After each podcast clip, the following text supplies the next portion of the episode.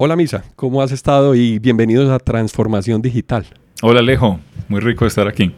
Estamos hoy en Arkix con Misael Martínez y vamos a trabajar entonces el tema de comercio electrónico.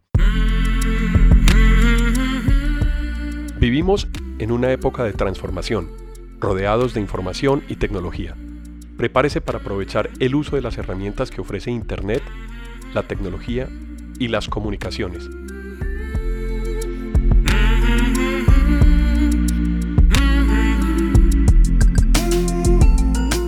Conózcalas y aprenda cómo usarlas mejor. Bienvenidos.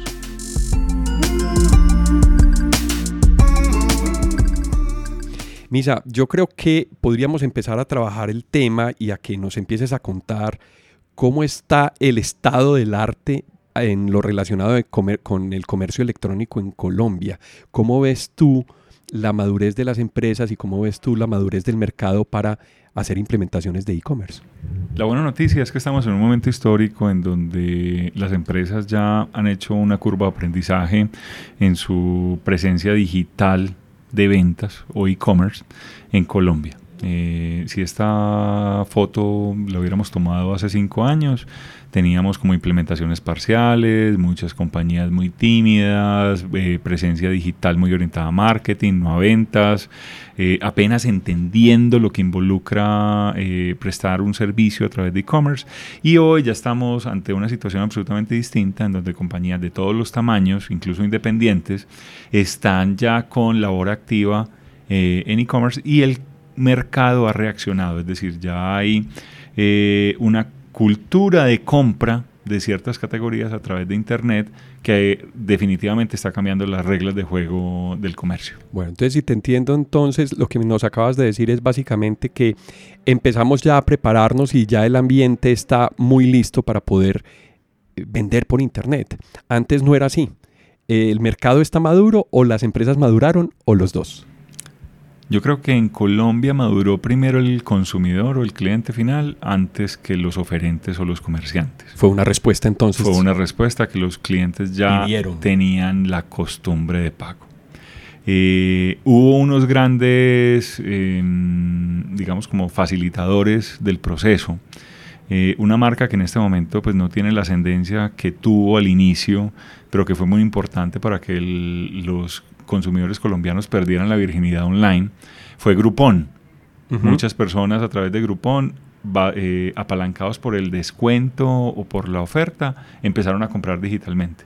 En un momento histórico donde había muy poquita oferta de retails o de comerciantes en, Internet. Eso fue lo que despuntó, digamos, que el mercado en... fue uno de los, fue uno de los, digamos, de los vectores. Sí, de los disparadores. Eh, lo mismo las compras internacionales muchos de nosotros, sobre todo eh, personas de alto ingreso, bancarizados, eh, con ascendencia en el exterior. Con y tarjeta de crédito. Y, claro, con acceso a tarjeta de crédito y apalancado en, compañías de logística colombianas, aprendieron a comprar en Estados Unidos a través de Amazon. Entonces, el, pasaba una cosa muy simpática y es que el cliente colombiano compraba en el exterior y no compraba en sitios nacionales porque los sitios nacionales no tenían un nivel de madurez que le generara confianza o en su defecto no habían eh, empezado eh, el proceso. Eh, si bien hay unos héroes empresariales, porque uno ve a Grupo Éxito con presencia digital desde 1998, por ejemplo, en e-commerce, con distintas versiones y niveles de madurez de su oferta, hoy un gran jugador digital, con, con operación pues de, de, varias marcas. Es una referencia. Es una sí. sí. Eh, el, no fue el Pareto, o sea, fueron solo algunas marcas las que empezaron tempranamente, pero ya hoy, cuando tú dices quién vende por internet, eh, casi que todas las marcas que te encuentras en un centro comercial tienen presencia online.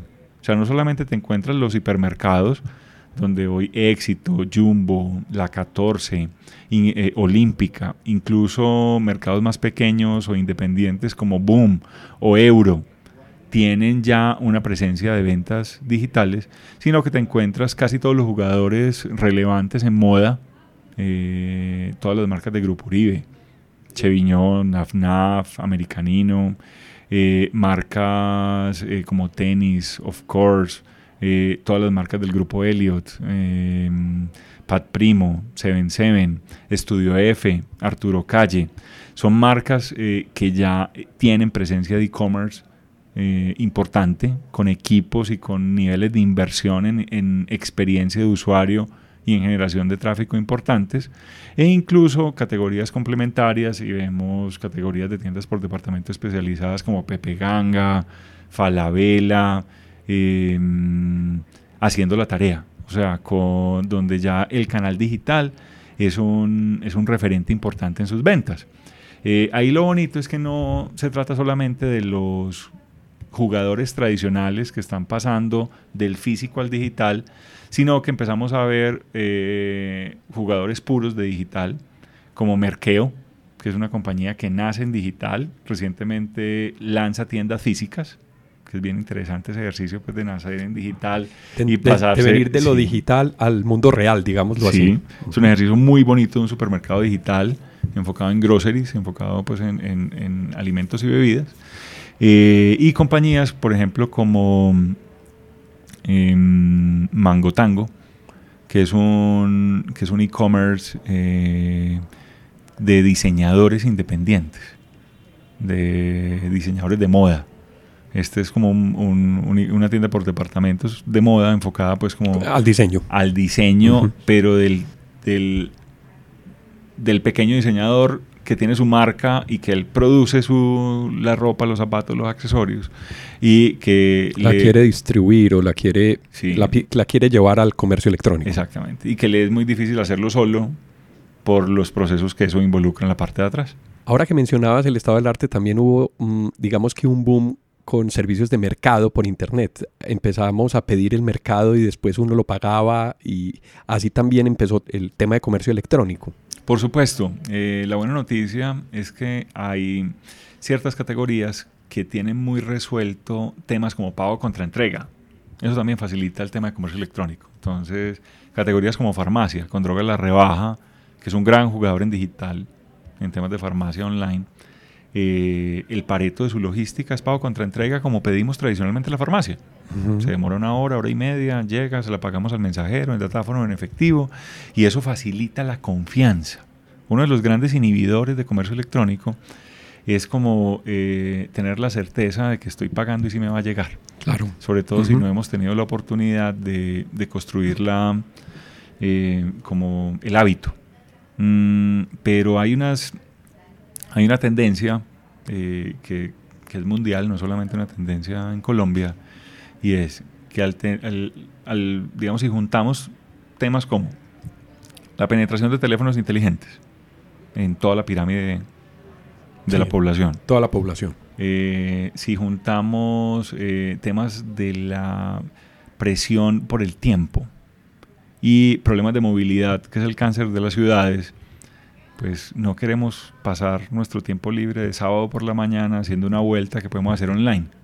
Claro. Porque empezamos a apreciar nuestro tiempo libre. Como por ejemplo Mercando, que era el fenómeno de la mercada por internet, de hacer las compras de groceries y de, y de cosas para el mercado, ¿cierto? Exactamente. Entendiendo que hay una tendencia enfocada en experiencia, vemos el caso por ejemplo de Carulla del éxito, haciendo grandes inversiones en punto de venta para mejorar la experiencia del cliente, eh, con éxito wow. Mm, sin embargo, eh, hay, cierto, hay ciertos artículos, el cliente se empieza a volver un cliente multicanal. Ahí es donde se, se, evidencia el tema del omnichannel.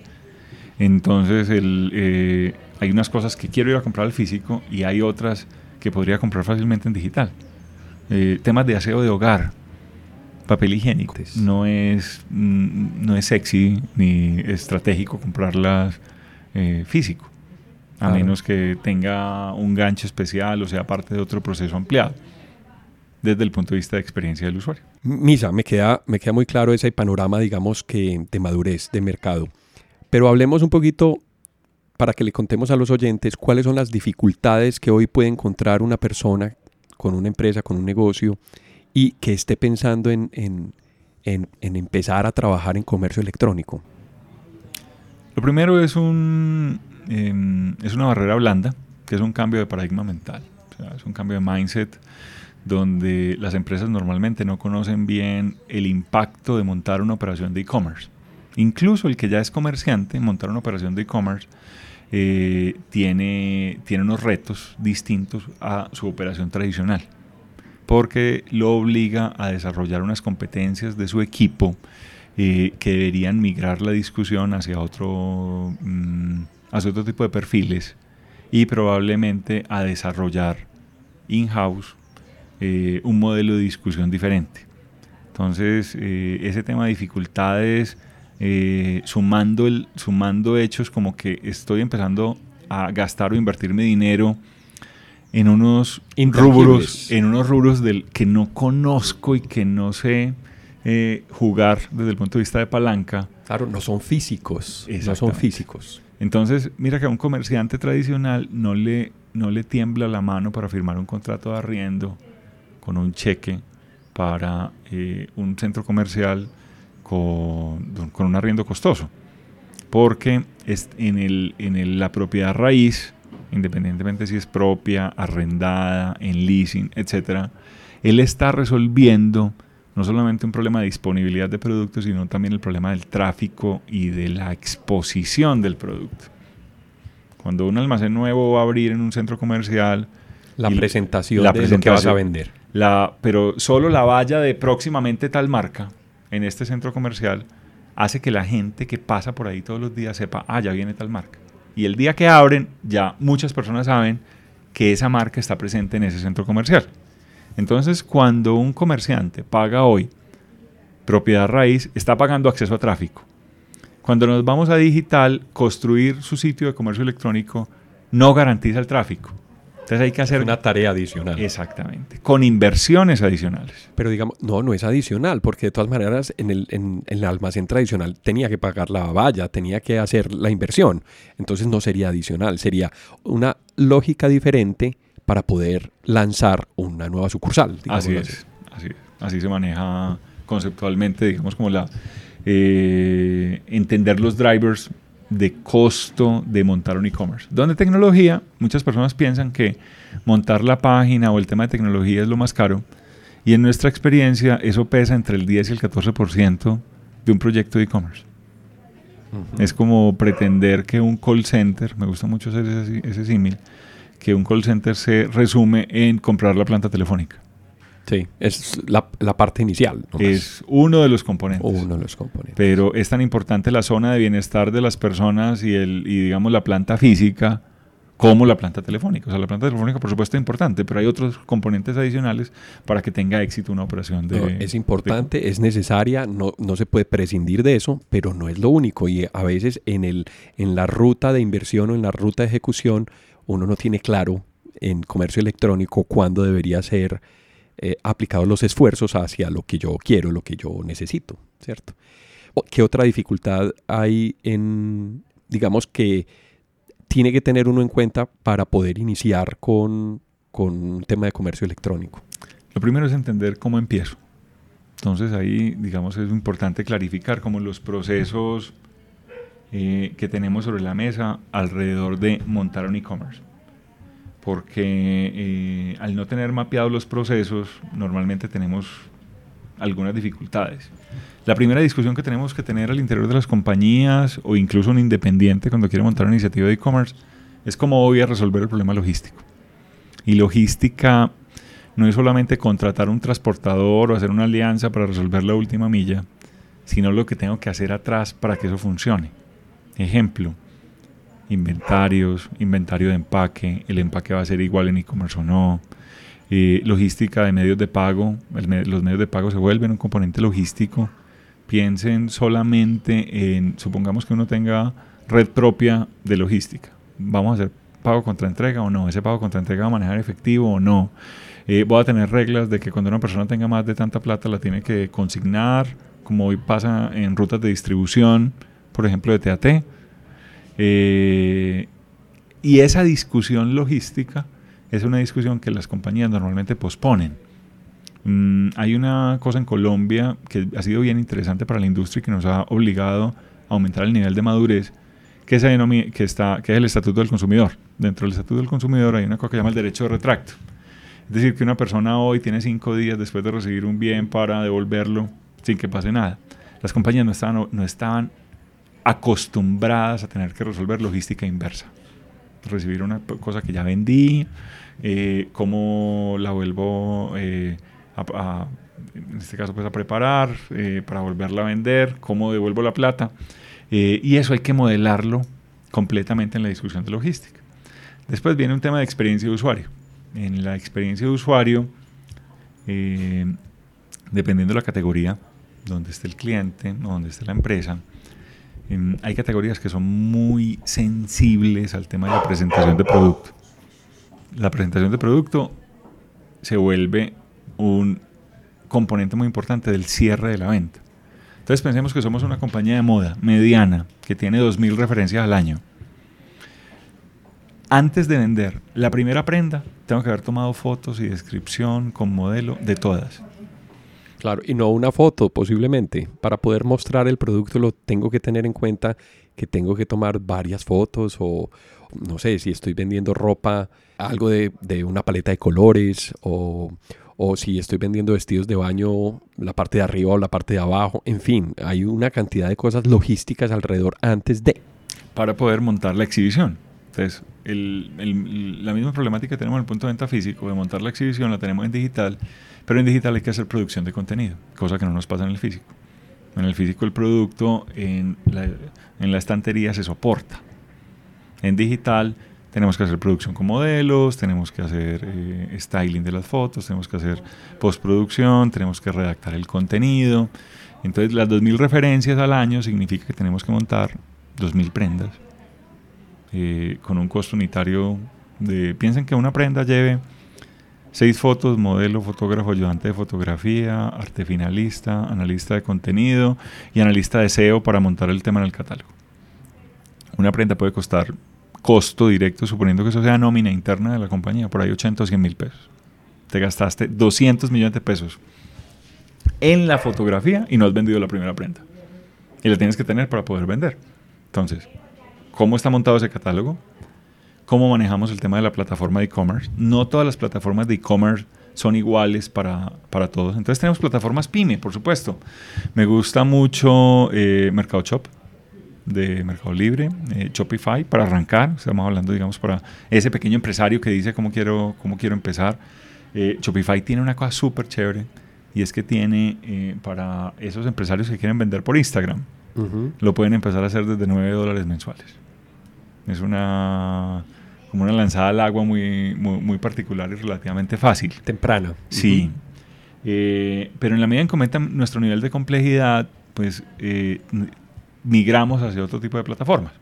Entonces estamos mirando en la medida en que ya somos medianos, con, eh, soluciones como Vitex, que es un gran jugador en Colombia, muchas marcas están en Vitex, o soluciones como Magento, que brindan la oportunidad de gestionar no solamente el catálogo, sino una experiencia integral de usuario diferente.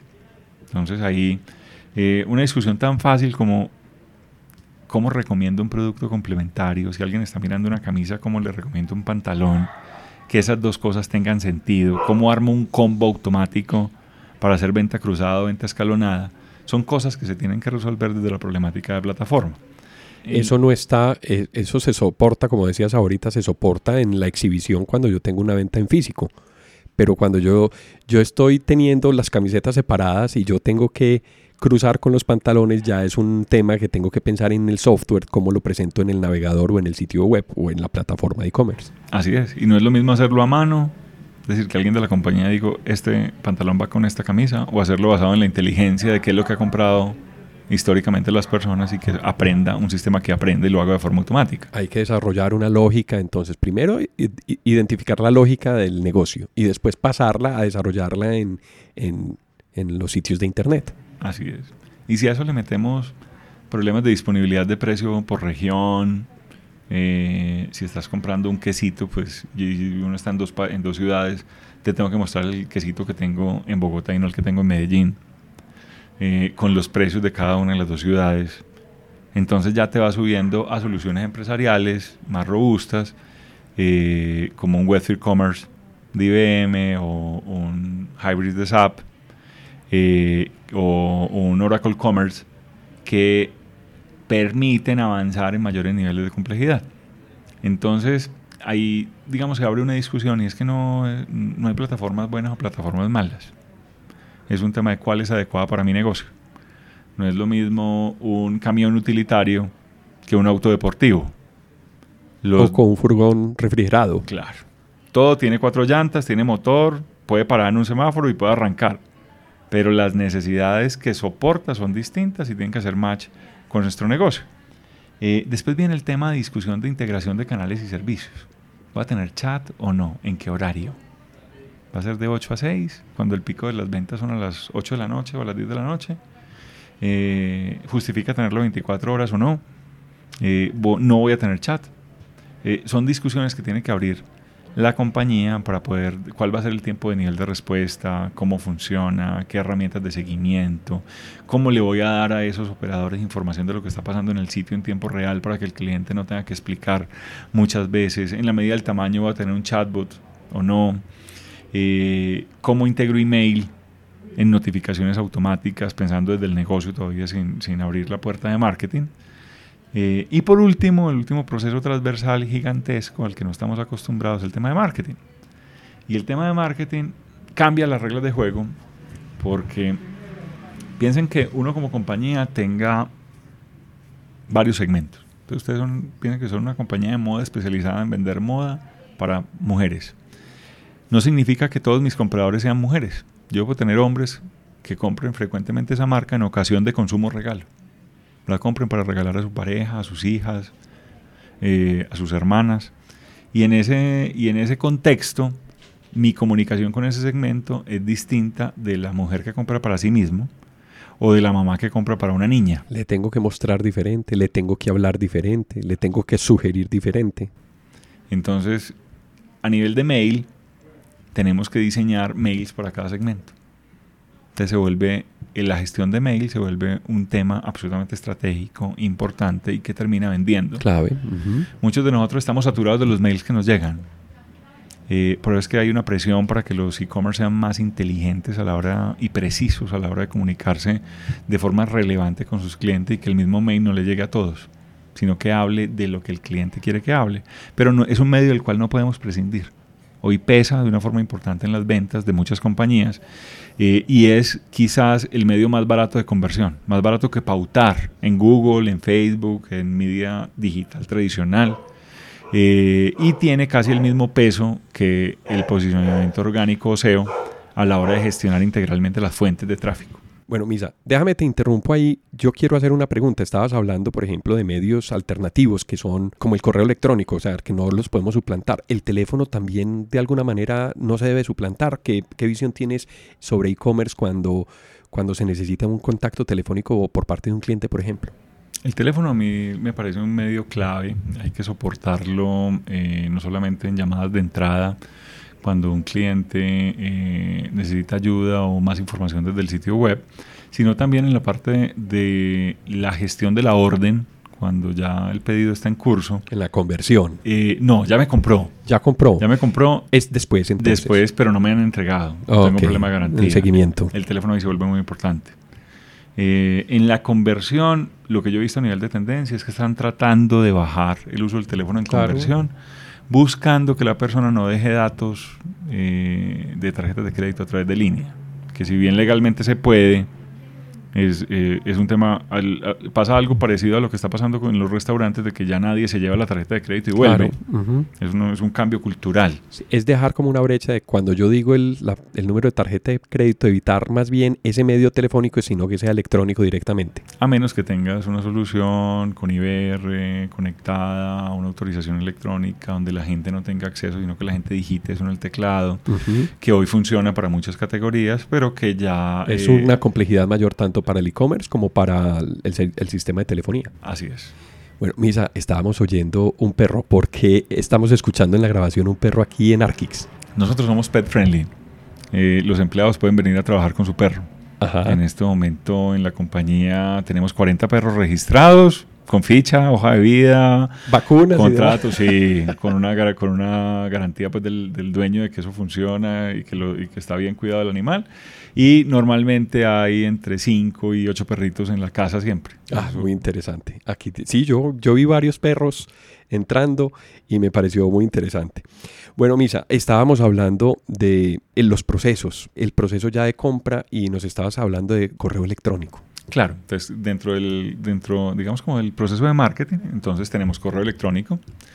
Eh, ahí hay que tener unas plataformas de marketing automation que básicamente es como la evolución del correo hacia soluciones de campañas eh, con mucho más robustas, donde uno puede armar programas donde se incluya correo, SMS, eh, push notification en app o en navegador, comunicación directa en, en, la interfaz web del usuario la próxima vez que venga.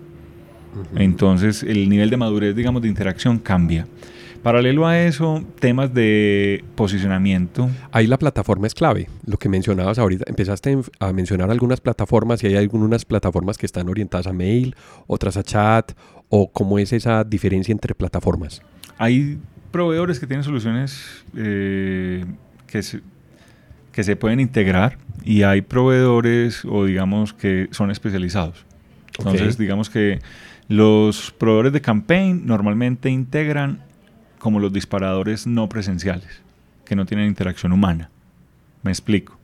Un mail, un mensaje de texto, un push, eh, una comunicación en redes sociales dirigida específicamente a una persona y tienen integraciones para levantar, bien sea con un API a un call center, a un Asterix, por ejemplo, o con un API a una solución de chat, o con una interconexión a una solución de chat, para levantar medios de contactabilidad con gestión de personal. O sea, personaliza el proceso de mercadeo. Absolutamente. Y de la interacción con la el cliente. La tendencia es esa. Es llevarlo a ofrecerle un servicio personalizado, conociendo cada vez más al cliente y dándole la información más relevante al cliente o al posible comprador. Completamente de acuerdo. Entonces, siguiendo con marketing, eh, temas de posicionamiento, cómo se registra un producto adecuadamente, cómo se nombran las imágenes, eh, cómo utilizo las funcionalidades de SEO propias de la plataforma, eh, son claves a la hora de conversión y de ganarnos tráfico orgánico.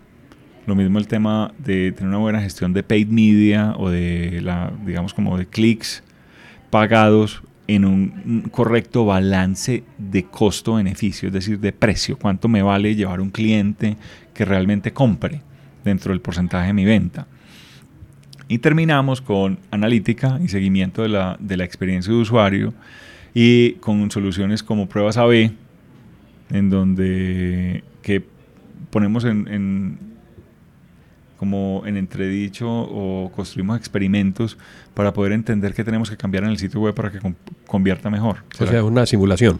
Sí, de, eh, en el mundo físico hay que cambiar algo como vamos a cambiar el, donde está ubicada la caja registradora, vamos a ampliar el espacio de la fila porque funciona mejor.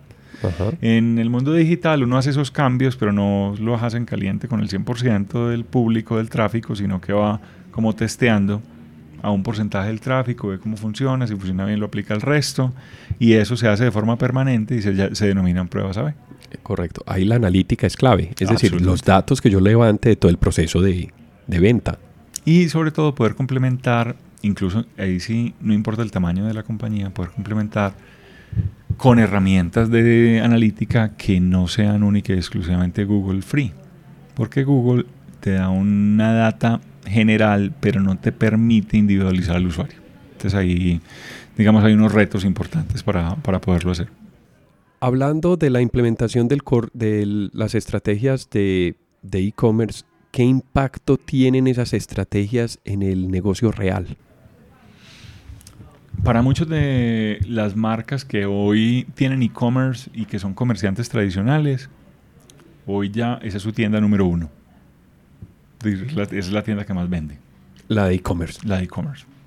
Eh, eso ya es importante. O sea, eso no es menor en un negocio. Es decir, yo entonces ahora, si, si voy a crecer en tienda y no tengo e-commerce, es preferible pensar en desarrollar e-commerce que montar una tienda. Esa sería algo de estrategia. Pues obviamente eso tiene que ver mucho con logística, con el mercado y con lo que yo quiera distribuir. Pero si yo lo quiero, lo que quiero es expandirme y vender, el e-commerce es, es mejor alternativa hoy.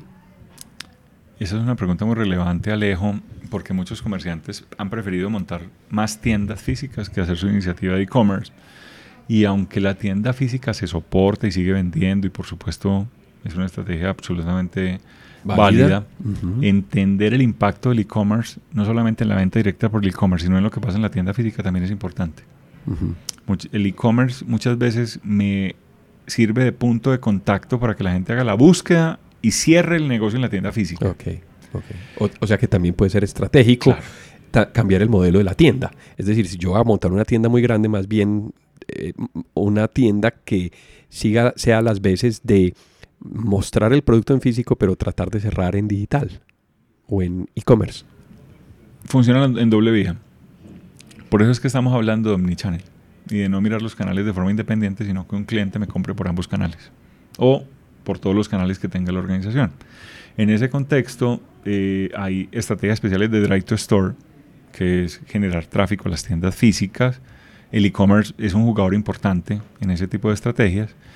Em, y no estar en e-commerce es renunciar a un mercado nuevo que se está consolidando de personas que solo compran por e-commerce. O entrar tarde a ese mercado. Entonces es perder participación. Es como decir, hay unas... Piensen que ese grupo de compradores que ya existe, que su canal número uno es e-commerce, que no, si no encuentra tu marca, es como si uno renunciara a no estar en determinada ciudad. Y esa ciudad está creciendo. Claro. Entonces, esa ciudad, ¿vas a entrar ya o vas a entrar más tarde? No es un tema de si voy a entrar o no. Sí vas a entrar. Pero lo vas a hacer en el 2019, en el 2020, en el 2022. Entendiendo que entrar tarde claro. supone un riesgo. Va a tener un, un costo en la participación de mercado. Claro. Misa, mencionaste ahorita unas plataformas. Hagamos un resumen porque creo que es un tema muy importante el entender las plataformas en función para lo que sirven, porque no todas son iguales, no todas ofrecen lo mismo.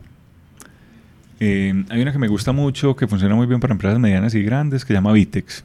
Vitex es una plataforma con alta penetración en Colombia funciona para mercados. Eh, bueno, pero empezaste con las chiquitas de. Pero voy a arrancar con, como con la corporativa, después me bajo las pequeñas. Ok, ok. Esa es una plataforma que hoy tiene clientes como Éxito, tiendas Jumbo, muchas marcas.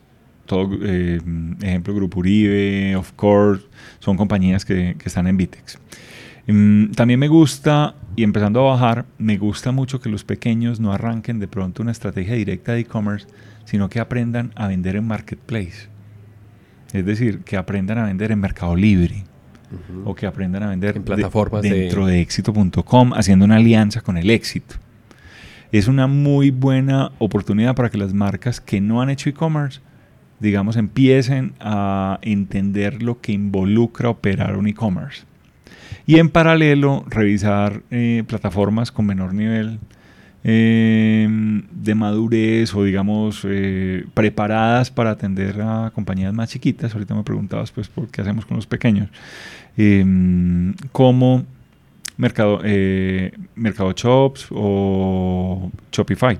Shopify es una pues, líder mundial en, en tema de, de, small business, un gran jugador en número de implementaciones, es un servicio en la nube, ya tiene presencia en Colombia, no es mm, implementaciones básicas no son tan difíciles y puede ser una, una muy buena aproximación para el que está empezando. Muy bien, y hay y otras plataformas ya más, más robustas. Por supuesto. Cuando ¿Qué serían? Cuando empezamos el nivel ya de, de corporativo, empezamos a ver eh, plataformas como Web3 Commerce de IBM. Mm, Grupo Cristal tiene una implementación muy bonita de unos sitios muy lindos en esa plataforma.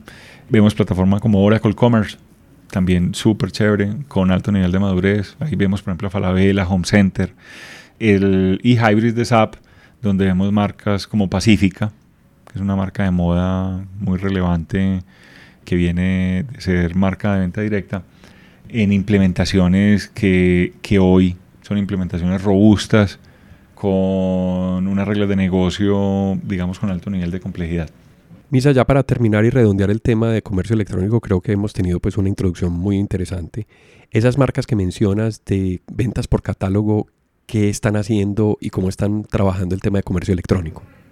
Yo creo que todos tienen ese tema sobre la mesa. Algunas ya tienen comercio electrónico abierto eh, a público en general, otras solamente a su red de consultoras, eh, para que las que hacen parte de la red puedan pedir a través de la plataforma, pero con seguridad es una discusión absolutamente relevante hoy en todas las marcas importantes de venta directa en el país. Eso es un panorama muy interesante. Bueno, estuvimos hoy en la compañía de Misael Martínez, gerente de Arkix. Estuvimos en una agencia donde podemos entender muchísimo sobre comercio electrónico. Misael, muchas gracias por estar en Transformación Digital. Qué bueno sería tenerte en otra oportunidad para que hablemos de temas puntuales. Gracias, Alejo. Ustedes que estén muy bien, nos esperamos en la próxima entrega de Transformación Digital. Hasta pronto. A quienes nos escuchan y nos acompañaron a lo largo de este episodio, muchas gracias por estar en Transformación Digital. Recuerden que pueden escribirnos por correo electrónico a la dirección alejandropelaesr.gmail.com. También pueden visitar nuestra plataforma ingresando a la dirección https apelaes.podbean.com. En la aplicación de Podbean pueden dar clic a me gusta y dejar sus comentarios. Este podcast está disponible en las plataformas de Apple Podcast, Spotify, Google Podcast, Deezer, iBox, Stitcher, además de la aplicación de Podbean. También cuéntenos qué temas quisieran escuchar en eh, futuros episodios. Si les gustó el tema y si quieren apoyarnos en transformación digital, por favor compartan este episodio con sus amigos y con las personas a quien les puede interesar estos temas. Esto fue Transformación Digital. Hasta pronto.